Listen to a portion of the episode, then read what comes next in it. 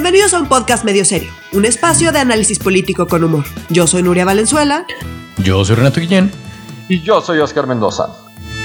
Comenzamos. Hoy vamos a hablar de las subidas y bajadas de las encuestas electorales de Nuevo León, de qué está pasando con las candidaturas de Salgado Macedonio y Raúl Morón, de la viabilidad o supervivencia de la candidatura de Maru Campus en Chihuahua, de la última actualización del tema del outsourcing y de la prórroga a la ley cannabis. La prórroga a la ley cannabis es que parece que los que son pachecos son los pinches diputados que no trabajan, coño. Digo, no sé si son los diputados o los senadores. Los son senadores. los dos, ¿cierto? Ah, son los, senadores, son los senadores. Los diputados ¿Qué? tienen una mierda Güey, y los senadores. jardín- no, pues los, los senadores tienen ahí su jardincito de marihuana y al Ya lado, no, güey. ya no, ya lo pasaron. trabajando a otro ritmo. Ya lo pasaron a la condesa. ¿En serio? Ya no está ahí, ¿no? Yo pasé No, ahí pues hace es que- poco y estaba cerrado el triangulito ese y todavía había un matorral de mota, ¿no? Ah, pero pues la banda ya la ya se movió. Ah, los vendedores, los que les decían el narcotianguis, los hijos de su madre, claro. Mercado de trueque, güey. Mercado No, de es que trueque. eso era, o sea, narcotianguis mis pelotas. No, era un mercado de trueque, Renato. No, no, no voy a permitir que hagas una, una, una fake news al respecto. Era un mercado de trueque como cualquier otro, ¿no? No, hombre, me arranco yo la lengua antes que hablar mal de la sagrada hierba. Pero en fin, no vamos a empezar con ese tema, porque pues es, es, es, es, es afín a ciertos temas, digo, afín solo a ciertas personas, pero este hay un tema importantísimo. Bueno, es que está bien divertido también la de la época electoral, ¿no? Como las montañas rusas de quién está arriba y quién está abajo y como que la rueda de la fortuna y la caída de Clara Luz en las encuestas de Nuevo León es estrepitosísima. Y entonces me gustaría saber quién va arriba, quién va abajo. Este, ¿le va a costar la victoria a Clara Luz eh, haber negado tres veces a Kit Ranieri como San Pedro? Pues a ver, eh, acá hay varias cosas que aclarar, ¿no? Entonces, eh, la primera es que estuvo saliendo la nota de que el esposo de Fosfo Fosfo ya iba casi casi a ser el siguiente gobernador y que iba ganando y no sé cuánto. Ajá. Este, Dios nos libre. Y pues, ajá, no, no, no es tan así, no, no es tan así, no, no se, no se emocionen y o se asusten, no sé cuál sea su caso. Eh, lo que sí es cierto, lo que sí es cierto es que eh, Clara Luz Flores, después de todo el, eh, de todo el escándalo que tratamos en el, en el último episodio de este podcast, hace 15 Ujú. días, después de todo el desmadre de lo de Nexium y demás, y los dimes y diretes con el otro candidato que siempre se me olvida su nombre, pero aquí ¿El del lo PRI? tengo. eh, el del PRI, Adrián de la Garza. Adrián de la Eh, Garza, sí. Entonces, bueno, eh, pues sí, sí bajó efectivamente. Ahora, las últimas encuestas ponen a Samuel García, o perdón, el esposo de Fosfo Fosfo, Sí, por favor. entre tercer y cuarto lugar y con quien está compitiendo es con Fernando Larrazábal, que es el candidato del PAN. Alrededor de 20%. Entonces, por ejemplo, la encuesta del financiero él lo tiene en cuarto lugar en 19% y a Fernando Larrazábal en 21%. En esta de las encuestas serias, hay que seguir las encuestas serias, eh, eh, ponen de puntero a Adrián de la Garza con alrededor de 30%. Ok. Y, eh, y Clara Luz Flores otra vez está entre segundo y tercer lugar. Eh, ¿En las encuestas serias? en las encuestas serias. Entonces, por ejemplo, en el financiero tenemos a Adrián de la Garza en primer lugar en con 30%, a Clara. Luz Flores con 26% en segundo lugar. O sea, cayó de estar en primer lugar a estar ya relativamente rezagada eh, en el 26%. Abajo de ella ponen a Fernando Larrazábal con 21% del PAN y después al esposo de Fosfo Fosfo con 19%.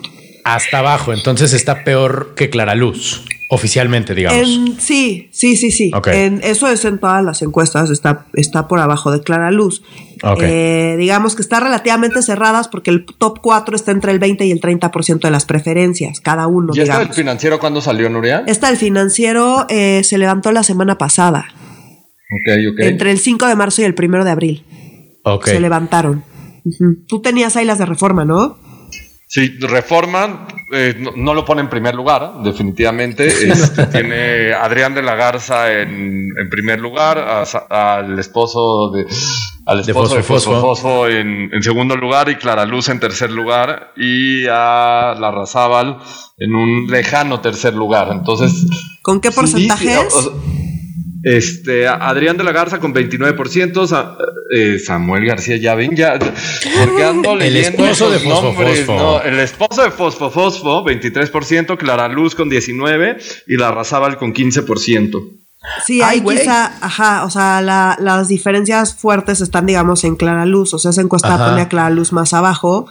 Eh, con, eh, os- 26% tiene en el financiero y en el otro tiene, eh, tiene bastante 19. menos, 19%. El tema es que les digo, están entre el 20 y el 30%. En lo que coinciden ambas encuestas, que quien va ganando eh, Es el PRI. es el PRI con 30%. Entonces, eh, acá quisiera hacer una, eh, una Oye, pero no- el esposo de Fosfo Fosfo dice que todo el mundo lo pone arriba, ¿no? Según esto. El esposo de Fosfo Fosfo dice que todos lo ponen arriba porque pues las encuestas chafas, es- ahí les va. Sí, Es que es- aquí está el tema. Claro. Eh, las campañas en redes sociales están súper intensas.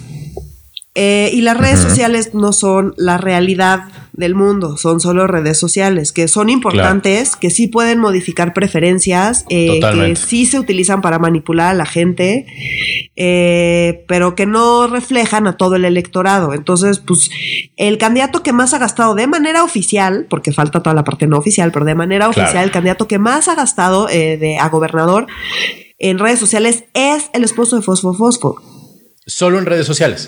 en redes sociales. Entonces, eh, o sea, de gasto oficial en redes sociales, el que más ha gastado es el esposo de Fosfo Fosfo. Entonces, Mm. evidentemente, cualquier, o sea, si la gente utiliza mucho redes sociales o si las encuestas eh, se, se hacen mediante las redes sociales o identifican a gente que utiliza redes sociales, pues Mm. van a reflejar, eh, digamos que este gasto en redes sociales. Ya. Eh, entonces, pues sí, es muy posible que si haces una encuesta, por ejemplo, en redes sociales, pues el esposo de Foso Foso salga ganando. ¿Por qué? Claro. Porque uno, su esposa es súper famosa en redes sociales, Foso Fosfo, es súper famosa Sí. en redes sociales y súper popular en redes sociales, uno. Y dos, porque pues este güey le ha metido muchísimo dinero a su campaña en redes sociales. Entonces, pues esas son las razones por las cuales en algunas encuestas puede salir este güey como encabezando las encuestas, cosa que no parece ser la realidad. Entonces hay que tener como cuidado con esa parte. Alguien por ahí me decía en Twitter, no, ya lleva dos semanas que va ganando, no, pues va, eso dice él. Pero Claro. la verdad es que las encuestas serias, eh, que no nada más entrevistan a gente de eh, redes sociales y no hacen eh, un muestreo más razonable, eh, no lo ponen hasta arriba. Claro. Oigan, y siguiendo las metodologías del esposo de Fosfo Fosfo, yo quisiera hacerles como una misma encuesta, ¿no? O sea, como aprendiendo del esposo de Fosfo Fosfo y preguntarles cuál es el mejor podcast de análisis político en todo Spotify. Obviamente medio serio. ¿Qué Obviamente clase de medio pregunta serio, tonta es claro. esa? serio, ¿no? Ya ven. Evidentemente. Estamos liderando la- 100% de la encuesta dice que medio serio es el mejor podcast de análisis político en todo Y no hay Spotify. indecisos, No hay indecisos, no hay lo deberíamos indecisos. Deberíamos poner en la bio de Twitter. Deberíamos poner la bio de Twitter. El mejor podcast de análisis político de acuerdo a una encuesta tomada dentro de medio serio. Sí, me encanta. Claro, entonces el esposo de Fosfo Fosco va en primer lugar porque pagó por salir en primer lugar. O sea, es como Exacto. si dices, miren, ahí está el letrero que dice que salía en primer lugar el, el anuncio espectacular. Pues sí, güey, porque tú pagaste por el letrero espectacular, no Exacto. porque vayas en primer lugar. Ok. Es el Exacto, resultado entonces- simplemente de, una, de un pago. Eh, de, un pago y del efecto de ese pago, digamos, de te- tiene una mayor presencia en redes sociales y pues la gente, pues eso tiene efectos en la gente que le preguntas, de la gente que usa redes sociales. Claro. Entonces, a ver, para de- dimensionar un poquito esto, el padrón electoral nacional es de 94 millones eh, de ciudadanos. Ah, no mames. Entonces, de estos 94 millones, 60 Perdón, que me ría, es que me da risa cuando que, que- que Renato se impresiona, o sea, como dado que él es como ah, vamos por el departamento de datos inútiles. Nuria dice este dato y dice, ah, no mames. Es que pensé que eran más, güey. O sea, como que se me hicieron pocos, pero perdón, perdón. Fue, me, me, me, me Pues es que acuérdate que son sí. mayores de 18 Mayores de años 18 que, se- que hayan ido por su credencial de lector, que son la Mm, mayoría. ya. Pero bueno, 94 millones, ¿ok? Sí. De estos, 60 son usuarios de Internet. Entonces ahí tenemos 34 millones que pues no saben qué está pasando con Fosfo Claro. Fosfo ni nada de eso. Claro. Y, son más de 34 millones, porque aunque tengas acceso a Internet, eh, la gran mayoría de la gente que tiene acceso a Internet tiene una cuenta de Facebook. Que no quiere decir que la uses o que seas activo o que la peles. Entonces, eso es ahí como que otro sub- subgrupo, digamos. Ok. Eh, entonces, y solamente eh, alrededor de 60% de los hogares del país tienen acceso a Internet. Órale. Entonces, pues sí, estamos excluyendo a muchísima gente que no tiene acceso a internet, no usa redes sociales y no tiene idea de qué está pasando ahí. Entonces, pues esa gente no va a votar por el esposo de Fosfo Fosfo. Y si esa gente Claro. no la incluyes en tus encuestas, pues parece que el esposo de Fosfo Fosfo tiene más popularidad de la que tiene en el electorado total, digamos. Entonces, esto nada más es aquí para dimensionar y para que todos nuestros podescuchas tengan cuidado. Uno, con las encuestas que salen hay que tomarlas todas con una pizca de sal, sobre todo ahorita en pandemia, que nos estamos eh, recargando un poco más en, o mucho más en internet, en las redes sociales y en como que todo lo que se puede hacer en línea, porque eso hay que recordar que excluye un montón de gente. Entonces, tenemos que tener cuidado con esa parte. Y acá solo como una nota aclaratoria a todo el mundo, porque está muy intenso el tema de las fake news. Eh, mm. tengan mucho cuidado con lo que les llega en redes sociales y en WhatsApp. Em, ¿Qué es una fake news? Una fake news es, eh, es, una noticia falsa que tiene cosas que son ciertas. O sea, casi por definición, una de las características de las fake news es que tiene cosas ciertas. ¿Para qué? Para pues, tener algo de credibilidad. Pero está redactado de tal manera que lo que busca es eh, influenciar, manipular y pues, cambiar opiniones. Entonces, si les llega algo por WhatsApp y ese algo no trae eh, un, link directo a una cuenta oficial de un periódico serio o de un o, del gobierno o de un partido político, cuentas oficiales, si no trae nada y nada más es un texto ahí en WhatsApp, asuman que es falso. Porque es falso. Aunque tenga elementos verdaderos, porque va a tener elementos verdaderos, todas las fake news los tienen, asuman que es falso. No lo crean.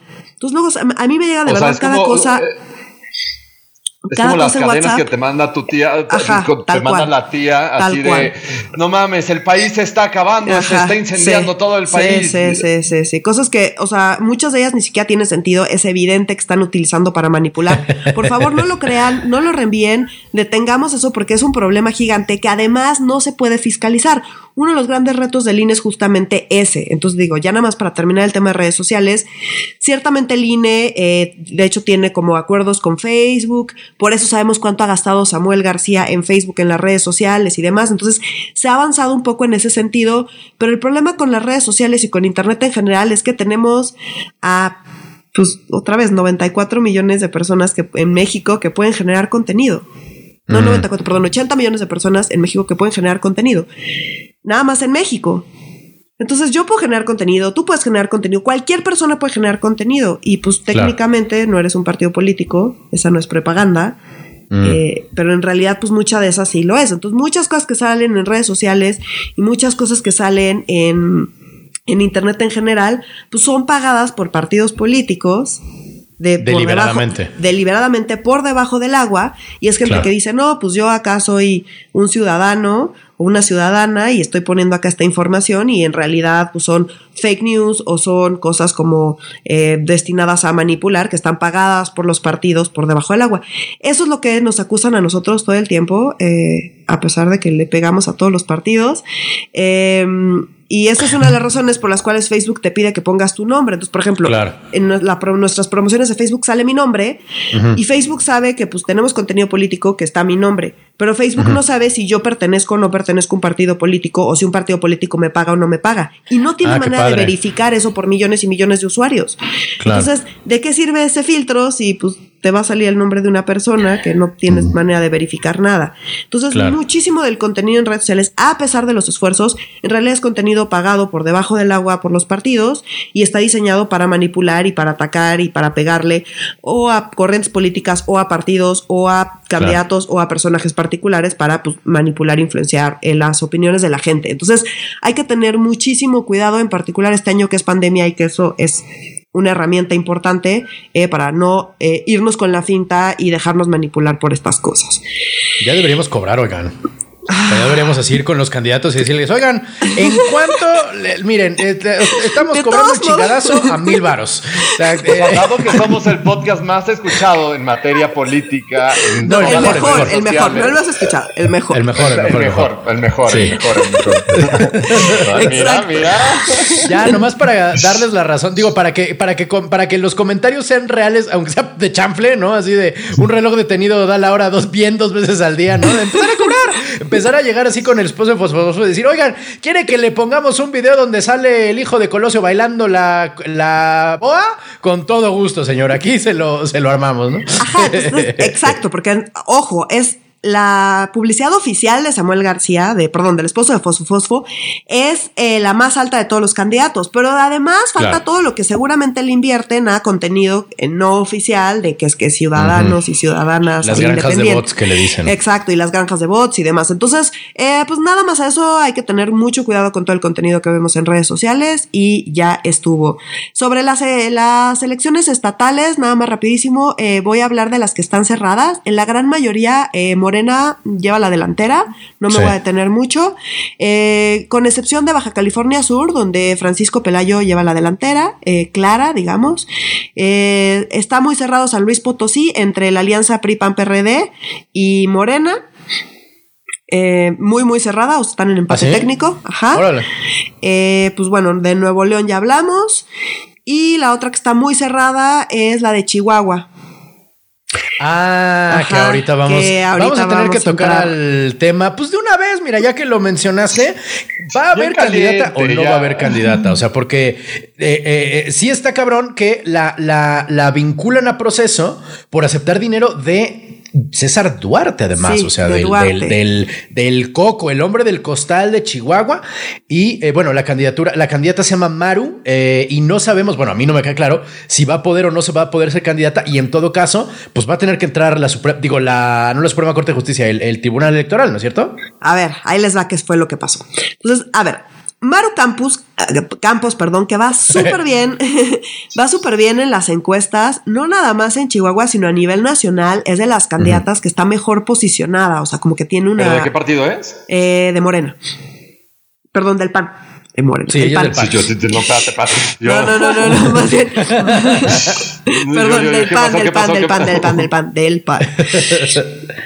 Es que estaba viendo mis notas, disculpen. Del mismo partido que el gobernador actual. Del mismo partido del gobernador actual, que es uno, pues como justo del gobernador actual, que también es panista, pues claramente se le está yendo en contra y pues eso va a beneficiar a Morena, porque Eh. la, la, la batalla está entre el PAN y Morena justamente, ¿no? Eh, el candidato de Morena es Juan Carlos Loera de la Rosa, que está muy pegadito a Maru Campos, y Maru Campos es de la alianza PAN-PRD.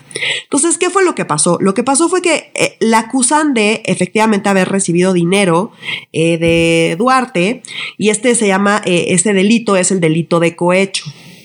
Entonces, Cohecho. cohecho. Es acusada de recibir más de 9 millones de pesos eh, entre 2014 y 2015. Ajá. eh, para ella y para otro diputado local, eh, que eran, eh, mientras eran diputados locales de la bancada del PAN en el Congreso Sí. del Estado. Entonces, ella y otro, y, y otro diputado están acusados de recibir estos 9 millones de pesos.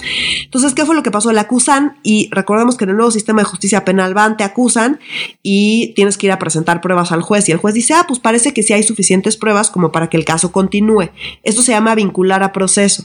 Entonces, acaba de pasar que la vincularon a proceso a Maru Campos diciendo, sí, sí, sí parece haber evidencia suficiente para que este caso continúe. ¿Qué es lo que va a pasar? Tienen seis meses para ampliar la investigación y para que se, se lleve a cabo el juicio y en seis meses ya sabremos si va a ser declarada culpable o no. Marzo, abril, mayo, junio, julio. Ah, carajo. O sea que le tocaría cuando está tomando protesta y luego le meten al bote o qué exacto. carambas. Bueno, si es que Entonces, a gana. ver, que- no, aquí el desmadre es el siguiente. Ella es candidata, eh, metió todos sus papeles para ser candidata y el Congreso del Estado eh, la vinculan a proceso y dos días después, no el Congreso, perdón, el Instituto Electoral del Estado avala su candidatura. Ya vinculada a proceso. ya vinculada a proceso. Entonces, ¿cuál es el problema? A ver, eh, el Instituto Electoral dice, bueno, nosotros nada más verificamos que cumpla o no cumpla con los requisitos y dado que ella cumple con los requisitos, estamos avalando su candidatura. El problema es que en la constitución del estado de Chihuahua establece que el ejercicio de los derechos de un ciudadano chihuahuense se suspenden, eh, entre otras cosas, por estar procesado criminalmente desde el auto de vinculación a proceso o- Ok. o de- hasta que pues ya se defina, ya haya una sentencia, digamos, absolutoria o, eh, o, o- Condenatoria. o condenatoria. O que se extinga la condena, ¿no? O sea, esas son como las tres. Entonces, técnicamente, según la constitución del Estado, ella está en un caso donde, eh, pues, no debería poder ser candidata, porque en teoría deberían estar suspendidos sus derechos. El problema es que la constitución La grandota que apela no nada más al La estado de federal. Chihuahua, sino a todos la federal, eh, pues dice que no, que en realidad solo es cuando, cuando estás en un proceso criminal por un delito que merezca pena corporal. El delito de cohecho no tiene prisión preventiva oficiosa, es decir, no te meten a la cárcel hasta que te hayan declarado culpable. Hay delitos donde te meten a la cárcel en lo que ven qué onda. Este delito no es uno de esos. Entonces, como la constitución dice una cosa, pero la constitución local dice otra, y el instituto electoral dice, entonces, eh, pues se contraponen ahí varias normas y no queda claro qué es lo que se va a definir. Entonces, obviamente, a ver, el instituto electoral le avaló su candidatura. Obviamente los partidos de oposición se fueron a quejar a decir que no deberían avalarla porque está incumpliendo con la constitución local. Entonces Claro. ya fueron a impugnar. Esto se va a ir al Tribunal Electoral local y seguramente va a terminar en el Tribunal Electoral eh, Federal. digamos. Federal. Eh, ¿Qué va a pasar? ¿Quién sabe? Está complicado. Vamos a ver después de todo este desmadre cómo afecta eh, eh, el posicionamiento de Maru Campos, porque insisto, va muy arriba en las encuestas, va súper bien y muy probablemente esto sí la afecte. Y pues es acá eh, el gobernador Corral, también panista, pues sí, yéndose contra ella. Cámara. pues sí, se va a poner O sea, no hay respu- no sabemos, es una moneda al aire, como no, no, no. Necesitaríamos bola de cristal para saber si va a haber candidata Clara, eh, digo, Maru o no. Pues sí, sí, no, yo, sinceramente, si yo tuviera que apostar, preferiría abstenerme de la apuesta, la Ah, verdad. ¿de plano? Sí, yo no sé, Órale. no, no me queda tan claro. ¿Tú, tú cómo lo ves, Oscar? Porque no, Oscar no, No, va a ser bien. no, no, me dejaste así en la orilla del asiento, como fuiste contando como todas estas historias que van así subiendo y quechendo, quechendo. Y la realidad no se sabe. Eh, no, yo creo que se- sí va a permanecer como candidata, pero siento que, híjoles, el PAN se está autotorando bien cañón. Sí. Entonces, Sí, ¿qué onda? Pero también recordemos que Corral es un perfil raro dentro del PAN, porque Sí. tampoco es un panista de hueso colorado, este, ha estado a renunciados, ha ido aumentado y les ha pintado huevos a su propio partido un montonal de veces. Entonces, o sea, es un perfil bien independiente dentro del partido. Entonces, cierto. Se lleva mal con el Y estúpido de también Marco recordemos que Concano, la- ¿es cierto? de las fiscalías más independientes de todo el país es la, es de, la de Chihuahua. Chihuahua. Mm. Entonces también aquí hubo un tema político que coincidentalmente este, ahora sí oh, coincide con el tema del el inicio del proceso electoral a nivel federal y cuando ya estaba andando el, el- el local, ¿no? Entonces, Claro. sí está canijo esto. O sea, ojalá lo hubieran aprendido hace un año, ¿no? Hubiera sido más Claro. interesante. Pero pues si no nos hubiera puesto tan, tan bueno el chisme, oye. Sí, está muy ya bueno el chisme. ya sé, pero Uno- uno que no no sé y no me voy a aventurar. No me voy a No. aventurar. Ah, ¿tú también te abstienes? Ay, güey. Sí, me, voy al lado que- del, me voy de- al lado del conservadurismo. Wow. Yo que desciendo de una larga línea de ludópatas, cuando me dicen no le entro, sí es como, ay, cabrón. O sea, entonces de veras no, no le saben cámara. No, pues a ver, órale, se puso bueno la, la, la, la incertidumbre. Este, a mí, uno como leguleyo, cuando dice, no, pues que la constitución estatal y la federal dicen otra cosa, es de, ¿what? ¿Cómo es posible? O sea, como qué clase de estúpido comete el error legislativo de que no coincidan la local con la federal. O sea, como que uno Pues- pensaría que no podría pasar, pero pasa todo el tiempo. O sea, me queda Es claro que que, son no. como condiciones y como requisitos y tampoco queda tan Mm. claro. No es como que abiertamente se contrapongan, sino que en este Mm. caso particular, Ya, pues sí vas a tener que interpretar.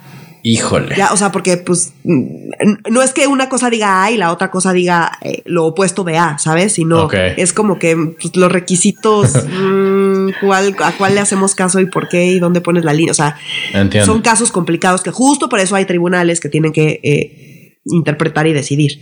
Y justo Entonces, por eso pues, los leguleyos nos cobran lo que nos cobran, ¿verdad? Para Exacto. interpretar la ley. Sí. Mira, Dios los bendiga. No podemos vivir con ellos, pero tampoco sin ellos. Este. Yo sí vivo con Oigan, ellos. y hablando de. Tú sí vives con Yo uno. sí ah, vivo sí, con uno. Tú te reprodujiste con uno. ¿Qué pedo? Sí, sí, sí. Tú te reprodujiste con uno. No, no, bueno, esto Sí, no va a ¿qué les parar, muchachos. No, nunca, no, no, no, todos amamos a Matilde. Este, eh, y digo, y siguiendo hablando del tema de leguleyos y sobre todo de interpretación, eh, no legislativa, sino interpretación pues de reglas, ¿no? El asqueroso Salgado Macedonio y Raúl Morón, que nos decías fuera del aire que probablemente mañana, es decir, el viernes, hoy grabamos esto los jueves, ¿no? Que probablemente mañana se toque el tema de sus candidaturas. Y bueno, ya hemos hablado al respecto, respecto a que pues no, no, no, el INE se está viendo, pues la neta, bastante chueco. No se están ayudando, digamos, a sí mismos. Ah, sí. ¿El tribunal o sea, o el INE? El, el- Eh, ninguno de los dos, pero eh, ninguno de los dos, pero por razones muy distintas. Igual quizá aquí haya eh, sea buena idea como retomar un poquitito nada más lo que hablamos el episodio pasado, porque también hubo algunos comentarios y no sé si no fuimos suficientemente claros o qué. Entonces quisiera aclarar algo aquí. El INE, ¿qué fue lo que pasó con el INE? El INE cuando grabamos el último episodio, todavía no terminaba la sesión del INE. Entonces, como que tampoco había tanta claridad sobre qué exactamente qué era lo que había pasado. Lo que sí es, o sea, el punto es, em, le retiraron la candidatura a Salgado Macedonio porque no presentó su informe de eh, gastos de pre-campaña. Eso fue lo que pasó. Entonces, lo que dice la ley es que si no presentas eh, tu informe de gastos de pre-campaña, pues te pueden retirar la candidatura. Entonces, eh, todas las decisiones del INE tienen una interpretación política. Le guste o no le guste al INE, le guste o no le guste a la gente, porque así es. Pues sí. Eh, o sea, como independientemente de si era su intención, la intención del INE es irrelevante. Eh, en particular con el tema de Félix Salgado Macedonio. ¿Por qué? Porque pues, llevamos meses intentando eh, y con un movimiento súper fuerte para quitarle la candidatura. No se logra quitar la candidatura. Llega este tema al INE por un tema de fiscalización que nada tiene que ver con que el señor sea un violador. Y, y sí hay una presión fuerte por parte de muchos grupos feministas para decir quiten la candidatura por la razón que sea, pero quítenle la candidatura. Entonces, es imposible que si le quitan la candidatura, no se interprete eh, a la luz de todo el problema político que está sucediendo. El INE no es un ente ahí independiente que vive en el espacio solito y alejado de cualquier interpretación política. Da igual si el INE dice, no, pues yo tengo la justificación aquí porque la ley dice que esto es lo que hay que hacer. El INE nunca toma decisiones sin que la, ley diga algo. Eso es algo que nos gusta del INE y es una de las cosas respetables del INE, a diferencia del tribunal que toma las decisiones porque pues, se le ocurre luego, aunque la ley diga otra cosa, les da igual. El INE no lo hace. Pero el INE sí, de repente es más estricto y de repente es menos estricto. Eso es cierto, así es. Y de hecho, en el Consejo General del INE, cuando llegaron al tema en particular de la candidatura de Félix Salgado Macedonio, no fue una decisión unánime. No sí hubo dos consejeros que dijeron, eh, me parece exagerado, me, parece un castigo exagerado el que estamos poniendo. Y eh, fueron minoría y perdieron, pero tan, hay un tema ahí de que sí es un castigo exagerado, eh, que hubo dos consejeros que se pronunciaron en ese sentido. Entonces no es un tema tan sencillo como de, ay, pues el INE nada más está siguiendo la ley. Pues sí, pero el INE eh, vive en un contexto político que hay que entender de esa manera. Si su intención es solamente seguir la ley siempre ciegamente o no, pues otra vez es irrelevante. El tema es que hay un contexto político en el cual hay que leer estas decisiones. Ese es el tema del INE. El INE ya le retiró la candidatura. Obviamente, y ojo, no nada más a Salgado Macedonio, o sea, a varios. A, varios, pero digamos, los más importantes son Salgado Macedonio, que es el candidato de Morena eh, a la candidatura de Guerrero, y a Raúl Morón, que es el de Michoacán. Y mm. ojo, eh, ambos van eh, liderando las encuestas y en el caso de, Raúl Morón, las encuestas están relativamente cerradas. Él va liderando, pero no por mucho. Entonces, ellos dos ahorita andan, se fueron a protestar afuera del INE a decir que si les quitaban la candidatura, eh, el INE se tenía que ir y que era el fin del INE y salió Salgamos en decir, este es el fin del INE. Digo, el INE ya decidió y ya decidió quitarle la candidatura. Esto ya está en manos del tribunal, ya el INE hizo lo que hizo y si le quitan la candidatura es porque el tribunal le da la razón al INE pero el INE ya terminó de hacer lo que sea que tuviera que hacer. Entonces eso es importante aclararlo. El INE ya terminó, ya concluyó lo que tenía que hacer y lo que tenía que decidir, ya se acabó en el INE. Ahora el tema está en el tribunal. Entonces el tribunal eh, revisa el caso. Entonces dice, bueno, pues el INE me quitó la candidatura y yo me estoy quejando de que me haya quitado la candidatura porque yo siento que fue injusto. Y entonces el Tribunal Electoral lo que va a determinar es si efectivamente fue injusto o no fue injusto y si merece que le quiten la candidatura o no. Ambos, tanto a Félix Salgado Macedonio como a Raúl Morón. Se espera que esto se discuta mañana, es muy posible que se discuta mañana. No es que tengan un plazo, para, para, decidir sobre este tema, pero obviamente hay una ah. presión política muy fuerte y se espera que sea eh, en los siguientes días, posiblemente mañana. Ya veremos qué es lo que pasa.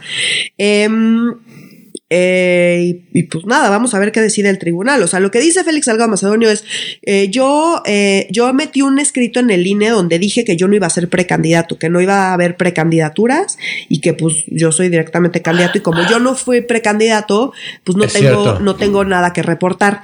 El tema está en que hubo varios estados donde pasó eso, pero sí me mandaron informe de todos modos. Entonces dice Morena, bueno, es que mandamos esos informes de manera preventiva porque pues ya sabemos que el INE se pone muy piqui. Lo que no explican es si lo hicieron en otros estados de manera preventiva, ¿por qué no lo hicieron también en Guerrero y en Michoacán? Claro. Esa es la parte que no se entiende bien. Ahora ellos dicen que metieron su escrito y que no, y que no les avisaron, y dime si diretes, y pues digamos que hay elementos de ambos lados que va a resolver el tribunal, pues seguramente a favor de Morena, porque así es el tribunal, pero pues falta ver, pero pues seguramente a favor de Morena. Ambos candidatos son de Morena, es importante aclarar esa parte también. Eh, hay un mm. antecedente aquí también del tribunal donde sí le regresaron la candidatura. Eh, por un caso. Ah, ¿De quién? Ajá, por un caso relativamente eh, similar. En Zacatecas, en el 2016, de David Monreal. Ajá. Porque eh, lo mismo, le había quitado. Sí, sí, sí, sí, sí. Al final perdió, al final perdió el señor. Es cierto. Ajá. Exacto. El hermano del controlador del Senado. Exactamente. Sí, güey. Entonces, en 2016 él era candidato a Zacatecas, insisto, perdió, pero el tema está en que el tribunal le devolvió la candidatura. O sea, fue, fue un caso eh, relativamente similar. Eh, igual fue por un tema de gastos de pre-campaña. Eh, el tema ahí es que este güey sí entregó su informe, nomás que lo entregó tarde. Entonces el INE dijo, no, pues no entregaste tu informe, te quito la candidatura. Y cuando llegó al tribunal, el tribunal dijo, no, no mames, si entrego, o sea, no lo entregó a tiempo, pero sí lo entregó y lo entregó tarde, pero sí lo entregó. No le vamos a quitar la candidatura porque pues es exagerado. Entonces le regresaron la candidatura. Entonces, algunos de los consejeros del INE decía, sacaron mm. el caso y dijeron, no, pues este, o sea, como que siento que debería ser tratado igual que ese caso y quitar la candidatura es excesivo. De hecho, pues ya el tribunal lo determinó en un caso anterior. Mm. Pero hay quien dice, no, pues eso no es cierto porque en ese caso sí, de hecho, presentó un informe. Acá ni siquiera presentó informe. Presentó un escrito donde dice que no iba a ser precandidato. En fin. Dime si diretes, eh, hay argumentos de ambos lados y seguramente el tribunal va a responder en favor de Morena. Eso es lo que hay que decir en este caso.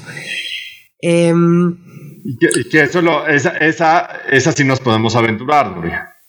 Sí, en esta sí, sí, en esta sí, pues si tuviera que apostar, definitivamente apostaría que el tribunal va a, estar en favor de Félix Salgado Macedonio y de Raúl Morón y muy probablemente les regresen las candidaturas, lo cual probable, probablemente les dé pues todavía más ventaja, ¿no? Porque seguramente van a salir así como de, los dos van liderando las encuestas, los pues van a salir así como de las víctimas, del sistema está en mi contra, pero yo voy a prosperar porque... Y es publicidad gratis para ambos. Exacto, además, y, además y además en Morena ya se prendieron las máquinas a decir pues que el INE está tomando decisiones políticas para afectar a Morena y que hay que hacerle juicio político a los consejeros a los consejeros electorales, ya se fue, ya hicieron manifestación el día de ayer, fue el martes o miércoles este Morón y, Salgado, Salgado Macedonio frente a las instalaciones del tribunal y Hoy, sí, ¿no?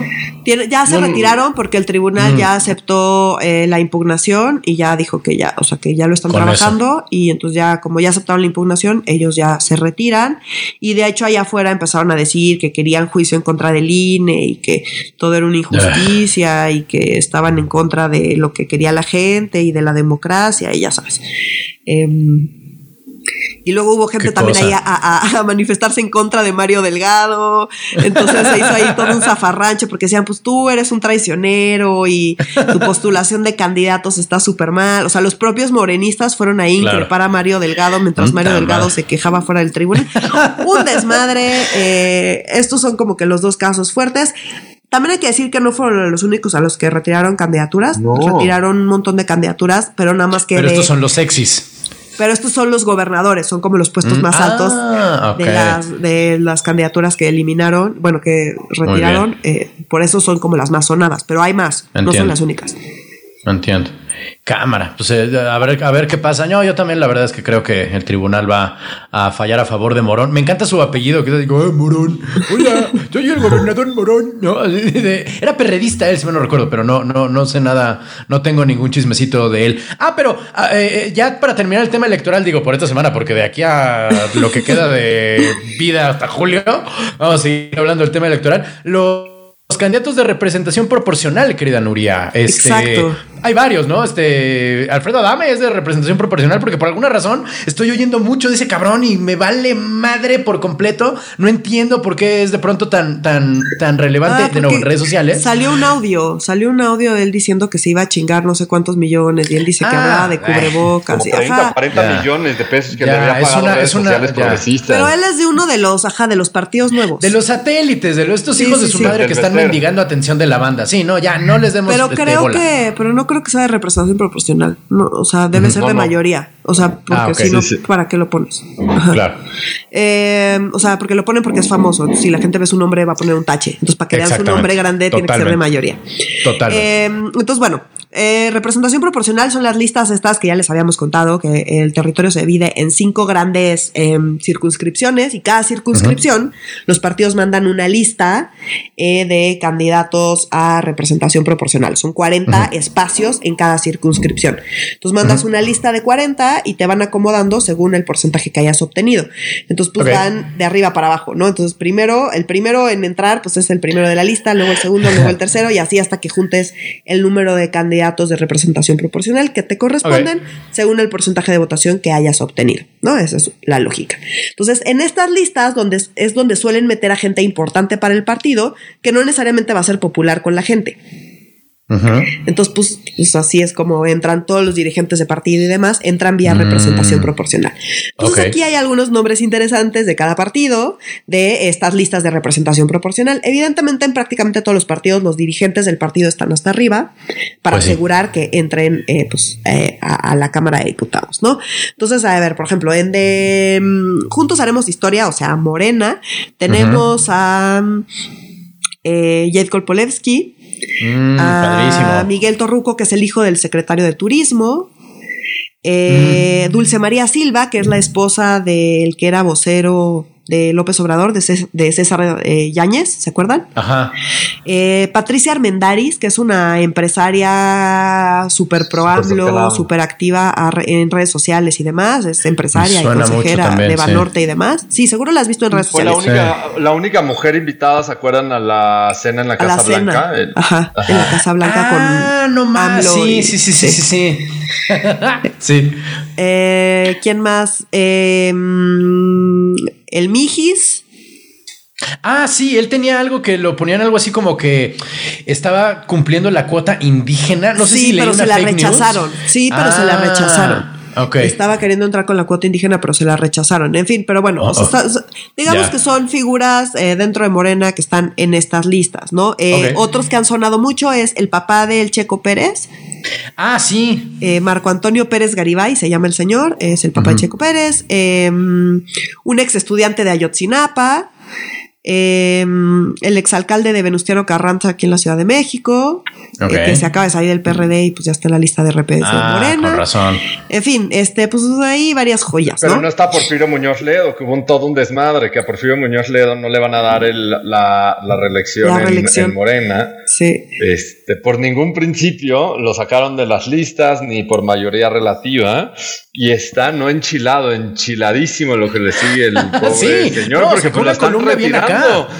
O sea, como lo, lo que no le están haciendo a Barlet, exacto, este, le están haciendo a Porfirio, pues porque pues recordamos que fue muy criticón y ha sido criticón de Morena. O sea, es la oposición de Morena. ¿A dónde chingados hemos llegado para que Porfirio Muñoz Ledo sea como la oposición más legítima de Morena dentro de Morena? No mamen.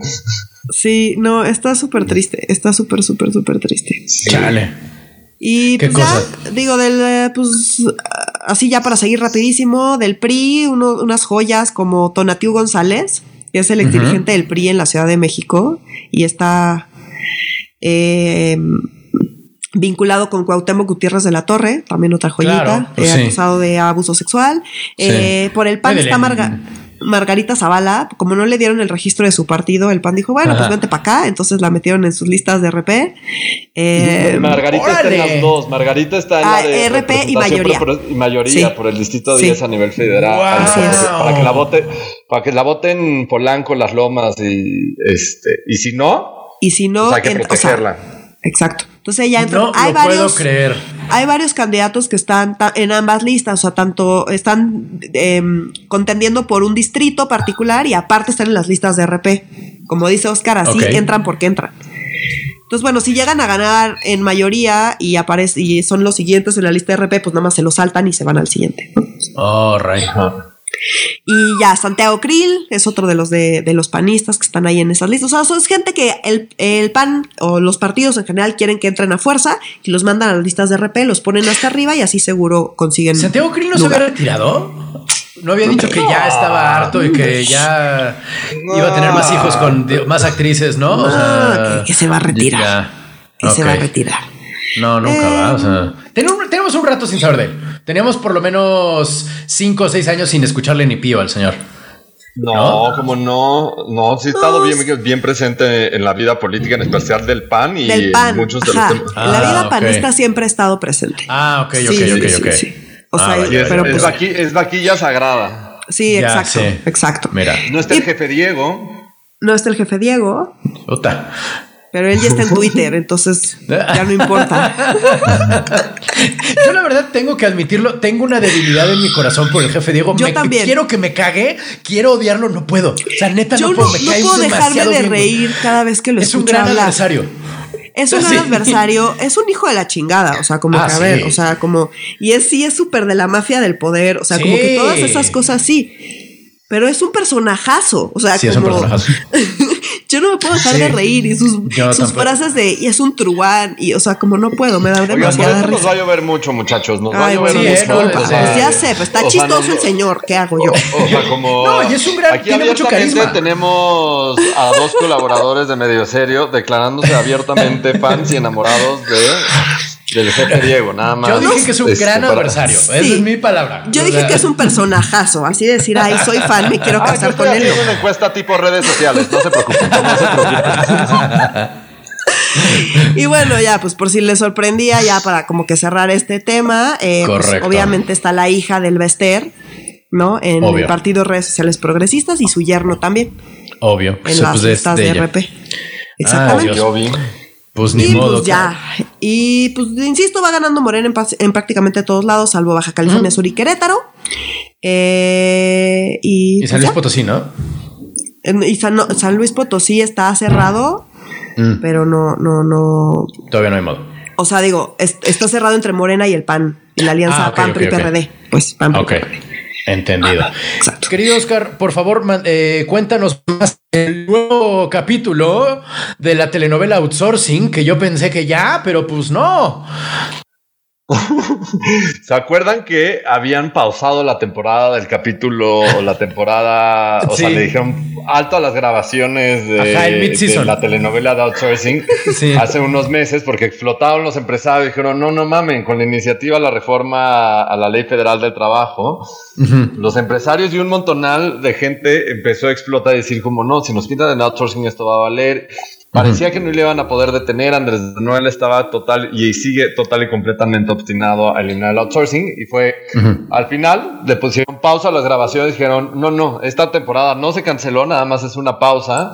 Vamos a revisar un poquito con los escritores, pero va a seguir la misma telenovela. No se preocupen, Sí, no, se ha muer- ok. no se ha muerto el, el personaje principal. No que no se murió el personaje principal, ni lo Ajá. metieron al bote, ni lo acusaron este, de algo, de estar en cosas turbias. Ajá. Eh, en realidad sí hubo una negociación, pues no diría una un esquinamiento de la iniciativa privada con el gobierno. Y ya terminaron las mesas de negociación con la iniciativa privada, ya se logró un acuerdo con la iniciativa privada. Y el acuerdo al que se llegó es que se prohíbe por completo el outsourcing en, en la ley, y eso es lo que se va a votar en la, en la Cámara de Diputados. Ok. Y eh, tienen tres meses, se les va a dar un periodo de gracia a las, a las empresas de tres meses para pasar a su nómina de outsourcing, pasarla directamente ya a su nómina para que paguen todas las prestaciones bajo la ley y con todas las consecuencias que llevan. Lo voy a resumir de manera la manera más sencilla posible. Se prohíbe el outsourcing como se ha utilizado de manera tradicional para evadir impuestos y responsabilidades de las empresas. Sin embargo, todavía se permite el outsourcing o la subcontratación de personal eh, a, partir de empresas terceras, pero solamente, y esto es muy importante, y que esto ya lo habíamos explicado hace unos meses, se puede subcontratar cuando los empleados, su actividad sea diferente a la actividad económica preponderante de la empresa. O sea, si es una empresa de contadores, no puedes subcontratar a contadores, ¿no? O sea, como puedes subcontratar tus servicios de limpieza, más no puedes subcontratar a lo que es el objeto social oh. de tu empresa. Pero para tú subcontratar, la empresa que tú subcontrates tiene que estar registrada ante la Secretaría del Trabajo y Previsión Social y un montonal de reglas mm. que hace casi imposible subcontratar servicio o te abres a que te estén revisando y que estés un poco estimado. Que cuando lo vemos puramente está bien, pero pues en la realidad y en una mera crisis económica es un tema bien complicado este tema. Adicionalmente, lo que los tenía súper trabados, porque en eso ya se había logrado un acuerdo con, el, con los empresarios, lo que los tenía bien trabados y es donde nos habíamos quedado hace como dos meses, y no me recuerdo la última vez que hablamos de esto, es en el tema del reparto de las utilidades, que los empresarios decían como, madres, o sea, como yo no voy a repartir las utilidades de mi empresa con gente que no es esencial y esto está muy complicado y no puede ser eso así. Y al final lo que se logró es un acuerdo de reparto de utilidades que aunque la ley no topaba el reparto de utilidades, pero le podías dar la vuelta subcontratando personal y no tenerles que dar ningún, ningún tema de reparto de utilidades. Lo que, es, lo que en teoría se logró y lo como se está manejando es un beneficio para los empleados de hasta un incremento del 156% en el monto de reparto de utilidades. ¿Por qué? Porque por primera vez se topó y se va a hacer como un poquito de manera más transparente y lo que se propone es hacer una modificación y aclarar que eh, el reparto de utilidades que se hace eh, cuando cierra el año se va a poder hacer por dos mecanismos. Se puede hacer el primero, el monto a pagar de reparto de utilidades será eh, como máximo tres meses del salario del trabajador. Suena bien. Imagínate una estructura en una empresa desde la base de la, la pirámide eh, un trabajador que no está subcontratado, por ejemplo, un trabajador de limpieza que no está subcontratado, ahora puede recibir hasta tres meses eh, de su salario en reparto de utilidades o también puede darse el caso con una segunda vía, por si es más alto eh, esta segunda vía, también se le puede dar a los trabajadores pagar el reparto de utilidades a partir del promedio de utilidades que han recibido en los últimos tres años, por lo tanto se le va a pagar lo que resulte mayor en beneficio del trabajador. Suena muy bien, sin embargo, muchos organismos empresariales pues están diciendo, aunque suena bien, esto en realidad es un pedo en especial para las pequeñas y las medianas empresas. Y eso, esto lo hemos dicho un montón. de como, o sea, como esto no es una historia blanco y negro, y sí, hay un tema de precarización del empleo, las prestaciones y lo que se le paga a los empleados, sí, nosotros lo reconocemos, o sea, como en medio serio no tenemos ningún problema en reconocer esto, pero esto aquí no hay una historia perfecta y menos en, crisis económica. ¿Y qué es lo que va a suceder? O sea, como las empresas, imagínate que tú eres una empresa de tres o de cinco o de diez empleados y que a duras penas estás pudiendo pagar tu nómina, dada pues la situación que correr gente. o en vez de correr gente, pasas a un sector todavía más precario de lo que es hoy el outsourcing. O sea, el outsourcing hoy está jodido para los trabajadores, pero ahora les vas a empezar a pagar en efectivo. Y donde vas a decir, yo no reconozco ninguna relación laboral, con el trabajador, ni por la vía legal, o sea, como vía mi nómina, ni vía el outsourcing. Entonces, al trabajador, ¿qué le vas a decir? O te pago en efectivo, o te corro, tú decides. Pues, ¿qué va a hacer el trabajador? Pues va a acabar recibiendo en efectivo. Que claro. esto está de la fregada. O sea, como no estoy diciendo que no estábamos en ese punto antes, pero vi el outsourcing. Ah, no, y de hecho. De acuerdo, y creo que se habían hecho como esfuerzos importantes justo para reducir el uso del efectivo, ¿no? Eh, de todo, o sea, como todos los, este sexenios previos.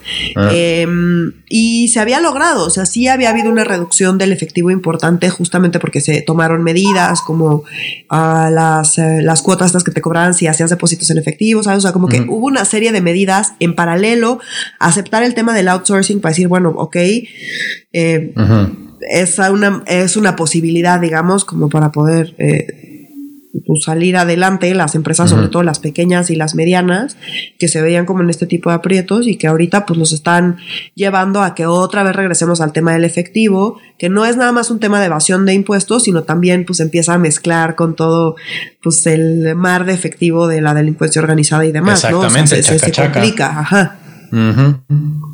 Sí, no, está y, tampoco podemos decir, o sea, como hay una solución perfecta, o sea, como dado, o sea, que definitivamente sí el outsourcing está jodiendo las condiciones laborales y las prestaciones que por ley deberían de recibir los empleados de una empresa.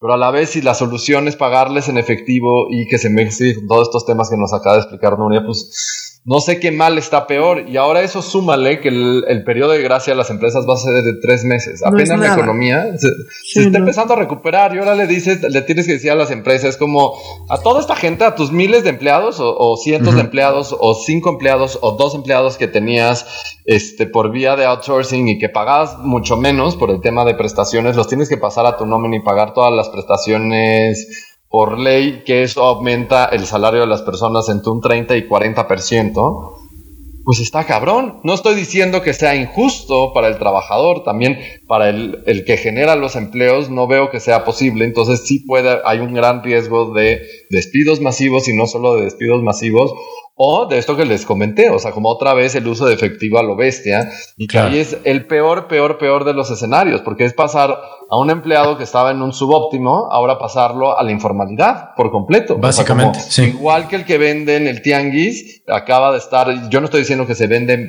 que gana poco o mucho el del tianguis, pero el del tianguis no tiene ningún beneficio de seguridad social, ni beneficio, por ejemplo, del Infonavit por vender en la calle, porque pues, no hay un tema de precarización de las de, de, de, la situación laboral que está de la chingada. Entonces, creo que esto va a ser un tema complicado, en especial que nos van a sufrir más son las pequeñas y medianas empresas, son los que menos le pueden dar las vueltas, como la vuelta a, a, estas reglas mucho más estrictas y que los van a tener súper atorados y que eso va a estar bien difícil en los próximos meses y en los próximos años. A las empresas grandes lo más grave fue que se les prohibió el insourcing o sea, que ellos generaban eh, em, empresas internas para subcontratar a su propio personal y no tener que hacer reparto de utilidades. Entonces, pues para ellos no está tan complicado porque por eso justo se pusieron estas reglas de topes de máximo de reparto de, utilidades o para las empresas tecnológicas que tienen bien poquitos empleados y un chingo de utilidades, tienen cientos de millones y decían como, no, yo no le voy a repartir esas utilidades, no es justo.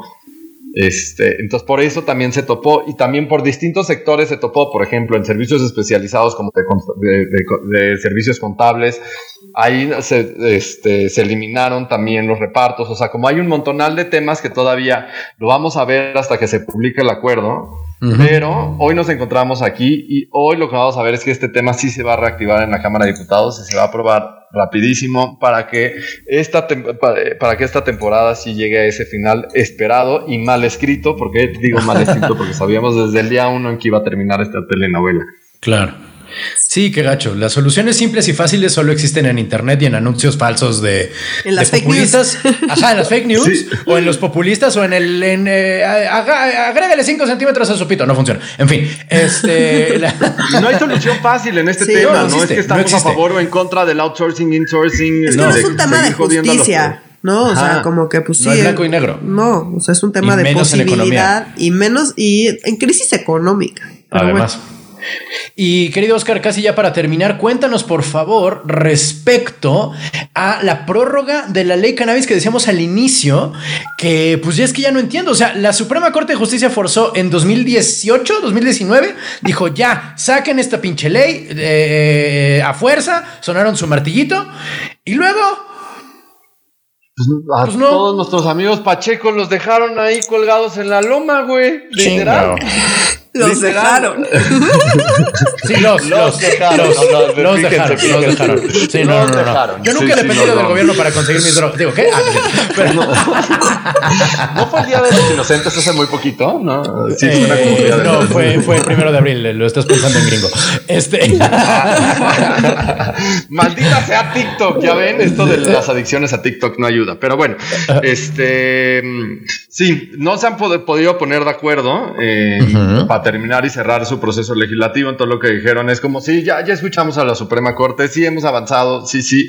Pero ¿saben qué? Vamos a seguirnos pasando por el arco de triunfo. Y como no lo vamos a seguir pasando por el arco de triunfo, decidieron pasar, darle prórroga y pasarlo al próximo periodo ordenado de sesiones. O sea, este ni siquiera se ha cerrado y este ya dijeron, esto se pasa hasta, septiembre. Hijos de su Tiene lógica por un tema electoral también. O sea, como se juntó en un mal momento porque porque recordemos que este es uno de los temas álgidos que pues, no lo quiero componer en el mismo lugar de la agenda del aborto, pero eh, eh, es un tema difícil para los mexicanos en el sentido del conservadurismo. Sobre todo en el norte. O sea, ¿por qué? Porque dice la... Sí, o sea, más del 50% de los mexicanos está en contra del aborto, más del 50% de los mexicanos está en contra de la legalización de la mota. Pero eso no quiere decir que hacia ya tenemos que ir como en temas de derechos, ¿no? Entonces, es un tema que pues sí se tiene que tomar una decisión con un poco más de verticalidad en qué mm. quieres como política pública y con un tema de salud pública. O sea, como tu punto de partida es el problema público es la salud pública, ¿no? Y por lo tanto, para atenderlo, lo tengo que regular, no lo tengo que prohibir, porque la prohibición no me ha jalado ni madres. O sea, como la prohibición te ha ocasionado una parte de la guerra contra el narco, más allá de las pendejadas que hemos hecho como país, pero pues sí tienes también una precarización de la mano de obra en el campo, que es pues Obvio. cuántos campesinos tienes en la Sierra de Guerrero que gracias a la prohibición le están pagando dos pinchos pesos y viven en la pinche legalidad y sufren unas violaciones de derechos humanos enormes porque llega el ejército y se los friega. O sea, como, ¿y eso qué tiene de justo? O sea, como, y que y eso no resuelve el problema público. La prohibición no está resolviendo el problema público de la adicción ni de lo que está generando. Entonces, es una discusión, yo creo,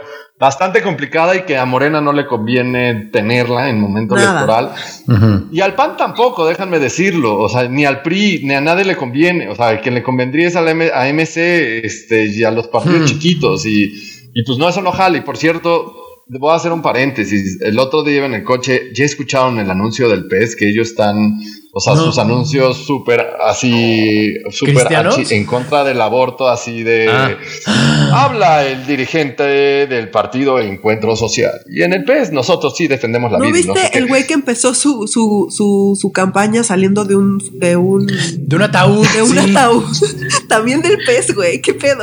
No, no, no, no, no, no, es una, locura. Pero bueno, para, cierro el paréntesis, disculpen que me desvíe, pero es que... No, pero sí. Es que me llegó como la imagen. Este, pero bueno, el tema de la mota, lo siento, queridos podescuchas, pachecos, eh, amigos, amigas. ¿Para cuándo va a volver a discutirse? Eh, para la siguiente legislatura. Se supone que para el siguiente periodo ordinario de sesiones, o sea, en, en septiembre de este año, vamos a ver si sucede, porque pues Morena es experto y va a depender de las mayorías el cómo esté, porque recordemos que en septiembre de este año inicia nueva legislatura en diputados, que eso también ah, está Con los que ganen de las elecciones de junio. entonces, en realidad no me acuerdo... están bateando a una nueva legislatura. Recuerdo que hicimos también una apuesta de esto y la neta, ya no me acuerdo qué apostamos. ¿Qué iba a ser después de las elecciones? Eh, es que aquí hay un tema. O sea, ah, mira, la única compañera no pacheca en este podcast. Sí, cierto. ajá.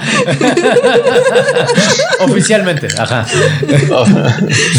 no, el tema es que eh, es un tema que electoralmente, eh, sobre todo en el norte, eh, no mm. gusta nada nadita. Y mm. recordamos que ahorita los estados más competidos, de los estados más competidos son Sinaloa y Sonora. Mm, con Morena a la cabeza. Claro y Chihuahua, bueno, ¿no? Que, eh, eh, y con Morena contendiendo en los tres. Entonces, evidentemente, este es un tema. Si fuera por Morena, Morena lo mandaría súper a la chingada y no legislaría jamás. Pero acá hay mm. varias cosas. Está uno que la Corte ya les dijo que tienen que legislar sí Esa fuerza, sí. Entonces, pues no, no pueden ahí pues, decidir que no.